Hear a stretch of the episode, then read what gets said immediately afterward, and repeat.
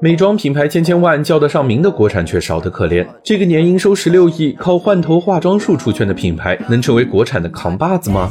商界生意经，赚钱随身听。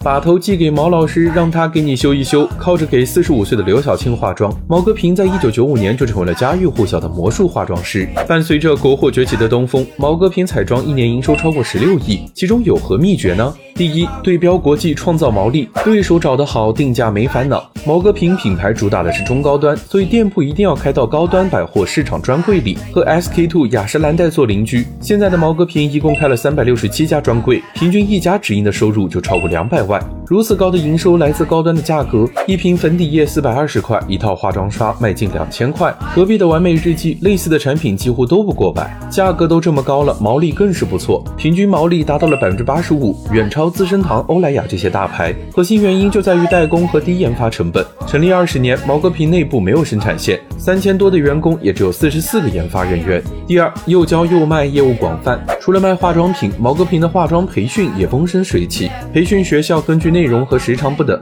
一门课程能收三千到三万元，一年就能够营收近五千万。除了收学费，学生们出去工作时间免不了要买一些化妆品和工具吧？这个时候搭售一些工具很合理，虽然并不强制购买，但化妆培训每年都能带来千万元的工具营收。第三，深度绑定创始人 IP，比起其他品牌动辄几十上百万的代言人费用，毛戈平自己做代言不仅有了更专业的属性，而且省下了一笔营销费用。在各个视频平台，毛戈平拥有超过百万的粉丝，每每发视频都会引来观众的互动。得益于创始人视频内容传播，毛戈平的线上销量也在逐年上涨，去年就赚了六点八个亿。趁着国货崛起的东风，毛戈平走入了年轻人的视野。但是堪比大牌的定价，复杂的产品使用壁垒也在制约着毛戈平的发展。如今再次提交 IPO 文件，毛戈平能成为中国的大牌吗？